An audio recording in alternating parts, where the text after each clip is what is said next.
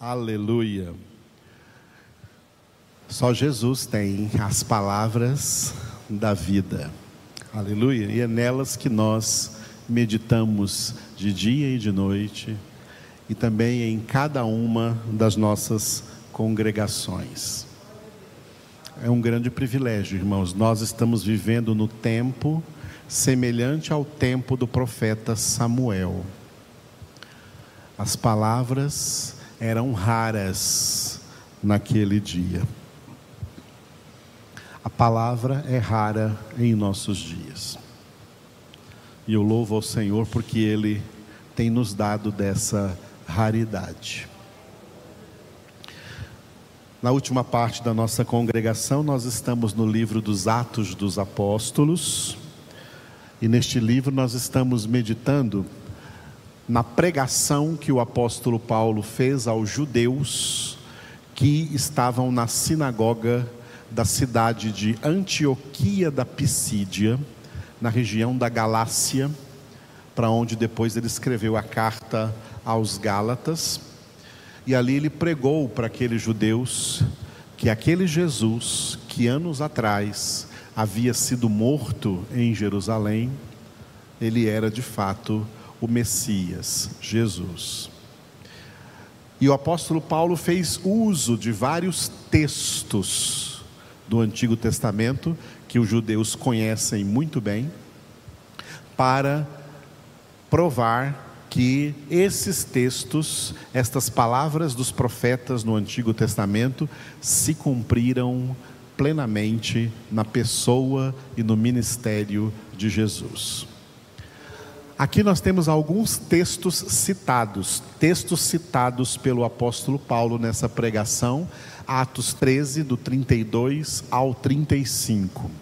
Aqui, nesse, nesse, do 32 ao 35, nós vemos três textos. O primeiro texto do Salmo 2, versículo 7, citado por Paulo aí no livro de Atos 13, versículos 32 e 33. Este aí nós vimos hoje pela manhã, já está gravado. Agora nós vamos ver o texto que ele citou do livro do profeta Isaías, capítulo 55, versículo 3. E Paulo citou esse versículo em Atos 13, 34. Pela graça do Senhor, no sábado à noite, próximo sábado, na nossa congregação de sábado, nós vamos ver aqui o Salmo 16, 10, que Paulo citou em Atos 13, 35. Agora nós vamos ver o Isaías 55, 3, que Paulo citou em Atos 13, 34. Atos 13, 34. E que Deus o ressuscitou dentre os mortos, para que jamais voltasse à corrupção, desta maneira o disse: E cumprirei a vosso favor as santas e fiéis promessas feitas a Davi. Vamos repetir? e que Deus o ressuscitou. Desculpe, eu errei aqui o meu. Tá certo, é isso mesmo. Continua. 34, não é isso? 34, juntos. E que Deus o ressuscitou dentre os mortos, para que jamais voltasse à corrupção. Desta maneira o disse: E cumprirei a vosso favor as santas e fiéis promessas feitas a Davi. Bom, uma das promessas que Deus fez a Davi é: Não deixarás a minha alma no Hades e nem permitirás que o teu santo veja corrupção. Deus cumpriu isso em Jesus. A corrupção nesse texto não é a mesma corrupção que nós estamos falando agora mesmo. A corrupção ali nesse texto é a decomposição do corpo na sepultura a putrefação natural do corpo humano que é sepultado, cumprindo a palavra de Deus: Tu és pó e ao pó retornarás. Deus não permitiu que isso se cumprisse com Jesus. Mas tem uma outra coisa importante aqui, dentro desta profecia de Isaías, citada no final desse versículo quando está escrito ali: E cumprirei a vosso favor as santas e fiéis promessas feitas a Davi. Vamos ver o texto literal em Isaías 55, 3. Isaías 55, 3. Deus disse assim: Inclinai os ouvidos e vinde a mim, ouvi e a vossa alma viverá, porque convosco farei uma aliança perpétua, que consiste nas fiéis misericórdias prometidas a Davi. Vamos repetir? Inclina os ouvidos e vinde a mim, ouvi e a vossa alma viverá porque convosco farei uma aliança perpétua, que consiste nas fiéis misericórdias prometidas a Davi. Quais são essas, em que consiste essas fiéis misericórdias prometidas a Davi? Eu vou dar uma lição de casa para você ver isso em casa. Se puder, veja hoje. Em sua casa, leia. Segundo livro de Samuel, capítulo 7. No segundo livro de Samuel, capítulo 7, Davi teve uma brilhante ideia humana, que não era ideia de Deus, de construir uma casa para Deus, de construir um templo para Deus. E aí Deus mandou o profeta Natan dizer para ele assim: escuta, eu nunca pedi nenhuma casa, eu nunca pedi para construir para mim nenhum templo, eu não habito em casas feitas por mãos humanas. Isaías 66, 1 está escrito: O céu é o meu trono, a terra o estrado dos meus pés. Que casa me fareis vós? Mas Davi, eu vou te prometer uma coisa. Deus prometeu uma coisa para Davi. Eu é que vou edificar uma casa para você.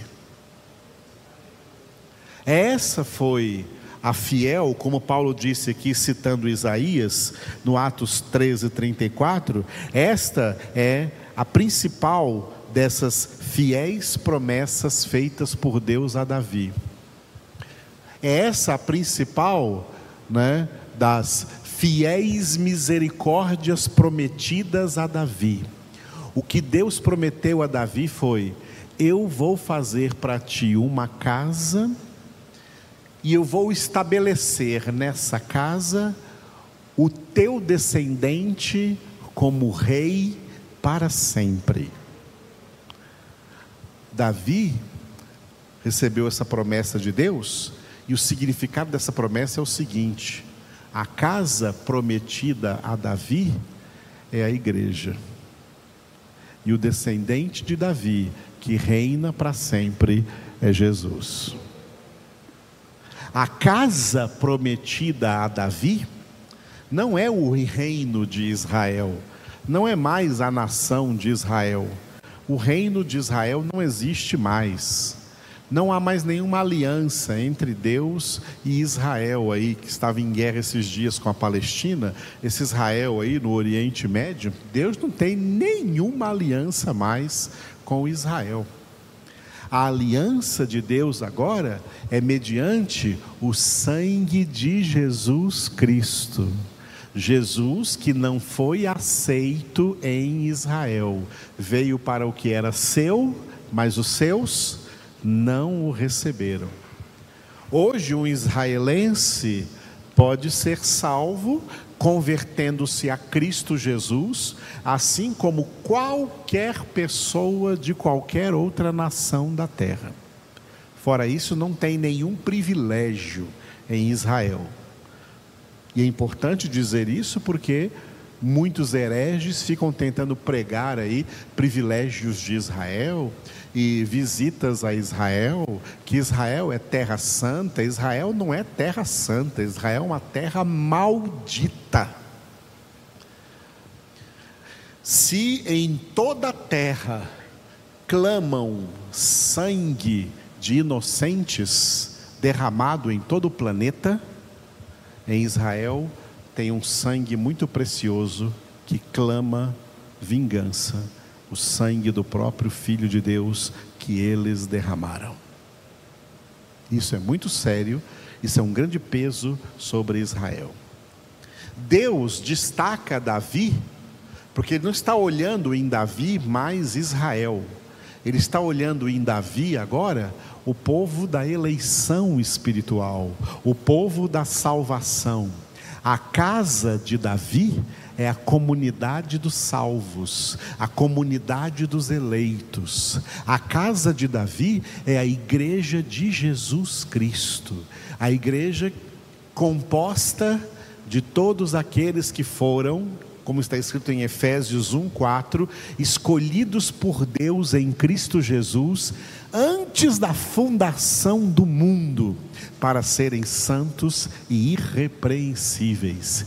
Essa aliança perpétua citada em Isaías 53, 55, 3, é aliança no sangue do Cordeiro, aliança no sangue de Jesus Cristo, aliança no Evangelho de Jesus Cristo. Quem tem o Filho de Deus tem a vida eterna. Quem não tem o Filho de Deus não tem a vida eterna. Judeus, que ficam querendo manter aí a religião judaica como qualquer outra religião anticristã, não tem Cristo, não tem Deus, não tem salvação e nem adianta dizer que tem fé no Deus verdadeiro. Os judeus têm fé no Deus verdadeiro, mas ao mesmo tempo não têm, porque quando esse Deus verdadeiro enviou o seu filho, eles o negaram eles o crucificaram, eles o rejeitaram, eles o odiaram. Então, a fé que eles têm no Jeová, Deus verdadeiro, é uma fé falsa, porque quem não tem fé no Filho de Deus não tem salvação. Por isso, em João 14, 1 e 2, Jesus disse aos apóstolos que antes de conhecer Jesus também eram judeus Jesus disse a eles assim: ó, Eu já sei que vocês creem em Deus, agora eu venho dizer para vocês: creiam também em mim, porque esse Deus é o meu Pai, e é eu que vou preparar para vocês morada lá. Eu sou o caminho, a verdade e a vida, e ninguém vem ao Pai senão por mim. Portanto, só os verdadeiros cristãos convertidos a Cristo Jesus representam essa casa que Deus prometeu a Davi. E é por isso que o autor da carta aos Hebreus, que conhece muito o Antigo Testamento, ele escreveu assim em Hebreus capítulo 3, versículo 6. Cristo, porém, como filho em sua casa, a qual casa somos nós, se guardarmos firme até o fim a ousadia e a exultação da esperança. Vamos repetir? Cristo, porém, como filho em sua casa, a qual casa somos nós, se guardarmos firme até ao fim a ousadia e a exultação da esperança. Essa casa é a mesma casa que Deus prometeu a Davi em 2 Samuel capítulo 7, quando Deus disse: Eu é que farei para você, Davi, uma casa, e o teu descendente vai governar sobre essa casa. O teu descendente será o cabeça dessa casa. Por isso Cristo é a cabeça da igreja. E essa casa somos nós. Aqui está Hebreus 3:6. A qual casa somos nós? Nós somos a casa. Eu tenho ensinado aos irmãos que nós não somos membros de uma igreja, nós somos membros do corpo de Cristo. Nós não somos membros de uma igreja, nós somos a própria igreja. Não somos membros de uma instituição religiosa, somos membros do corpo vivo de Cristo. Pela obra da salvação, nós fomos feitos casa viva do Deus vivo. Deus que não habita em casas, em templos, em santuários, em catedrais, feitas pelas mãos dos homens. Ele nos fez sua casa, ele nos fez sua habitação. Essa é uma das pregações mais profundas dentro do Evangelho de Cristo Jesus, dentro do Novo Testamento. Quando Jesus diz em João capítulo 14, versículo 22, 23, desculpe, João 14, 23. Se alguém me ama, guardará a minha palavra, e meu Pai o amará, e nós viremos para ele e faremos nele morada. Ser a casa de Deus, ser morada do Altíssimo, ser o endereço de Deus. Nós podemos dizer para todo mundo: eu sei o endereço de Deus, sou eu, Ele mora em mim. E podemos dizer isso sem que isso seja soberba, nem orgulho, nem prepotência, nem arrogância. Isso é a verdade, simplesmente a verdade. Nós fomos feitos a habitação viva de Deus, a habitação do Pai, de Jesus e do Espírito Santo. Quando Jesus diz em João 14, 23, nós, na primeira pessoa do plural, nós viremos a Ele e nós faremos nele morada. Ele está falando de si mesmo, do Pai e do Espírito Santo.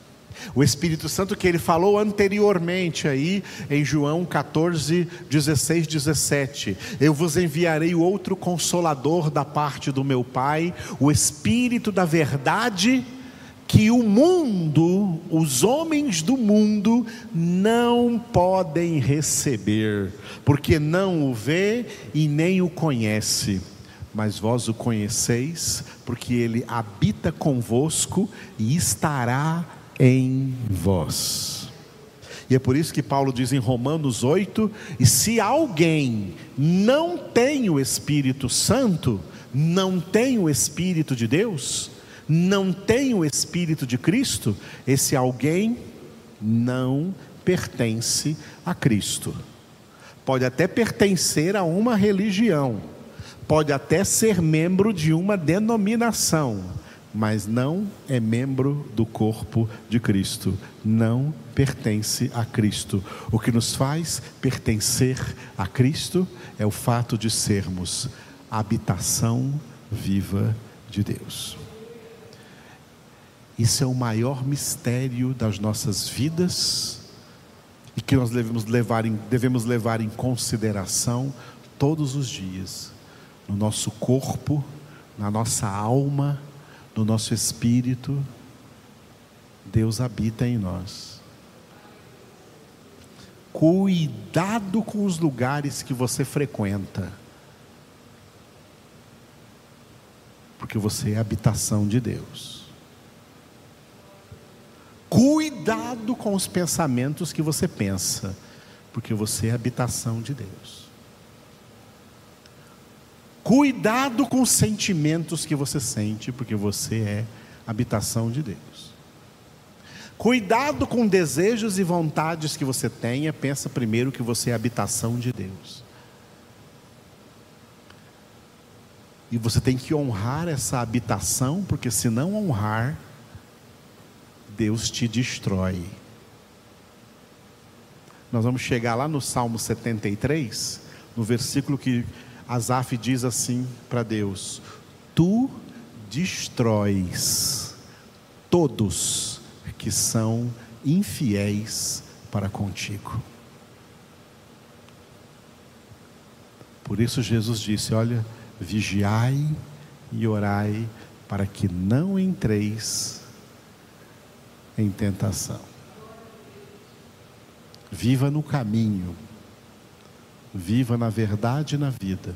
Como Deus disse a Josué, Josué capítulo 1, tão somente seja forte e corajoso para não te desviares, nem para a direita, nem para a esquerda, de nenhuma das palavras deste livro da lei de Deus, da palavra de Deus. Vamos encerrar orando e agradecendo ao Senhor. Obrigado, Senhor, por falar conosco, por ensinar a nós a tua verdade, a tua palavra e nos ensinar de maneira tão profunda que nós somos a tua casa, nós somos a tua habitação espiritual. Tu vieste para habitar em nós para sempre. Tu que não habitas em casas feitas por mãos humanas, vieste habitar nessas casas humildes, simples, que tu mesmo fizeste. Te louvamos porque nós somos, Senhor, a casa prometida a Davi. Nós somos o teu povo, somos a tua igreja. Jesus, somos a tua noiva, futura esposa. Nós somos, Senhor, o teu corpo, tu és a cabeça. Nós seguimos os teus pensamentos, seguimos os teus direcionamentos, seguimos as tuas orientações, seguimos a tua verdade. Não permita que nós nos desviamos, não permita que nenhum de nós se desvie um milímetro para a direita ou para a esquerda, mas que nós prossigamos percorrendo a carreira de santidade que nos está proposta, olhando firmemente para Ti, Jesus, que és o Autor e Consumador da nossa fé. Aleluia. Obrigado pela Tua presença conosco todos os dias, até a consumação do século. Santo, santo é o teu nome. Exaltamos, engrandecemos, glorificamos a ti, Jesus. Bendito Salvador, tu conquistaste o meu coração, tu já transformaste tudo que eu sou. Bendito Redentor, meu amado Rei e Deus, mostra-me o te conhecer, amado por ti, Senhor. Aleluia, amado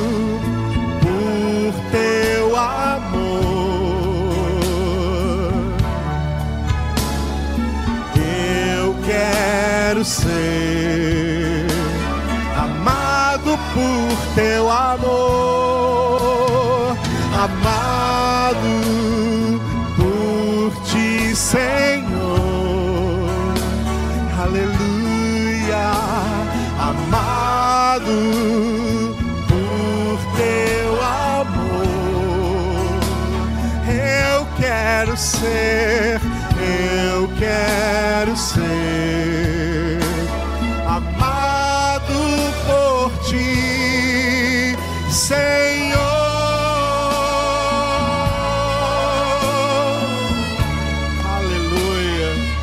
adoramos, Senhor Jesus glorificamos o teu nome, Santo, santo tu és. Te adoramos. Amado por ti, Senhor.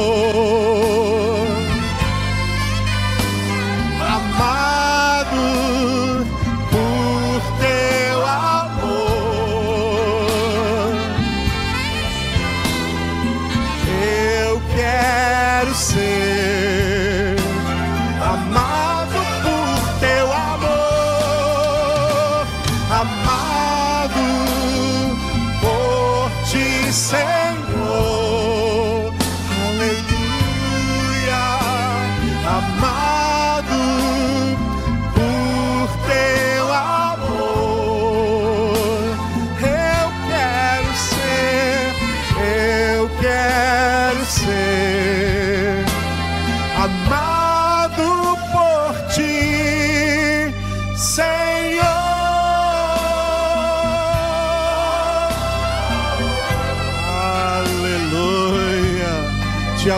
adoramos, Senhor, pelo teu amor que está sendo derramado em nossos corações, pelo teu Espírito Santo que nos foi outorgado. Obrigado, Espírito Santo, por produzir dentro de nós o teu fruto com a principal característica do amor. Obrigado a Deus, porque tu és amor. Aleluia.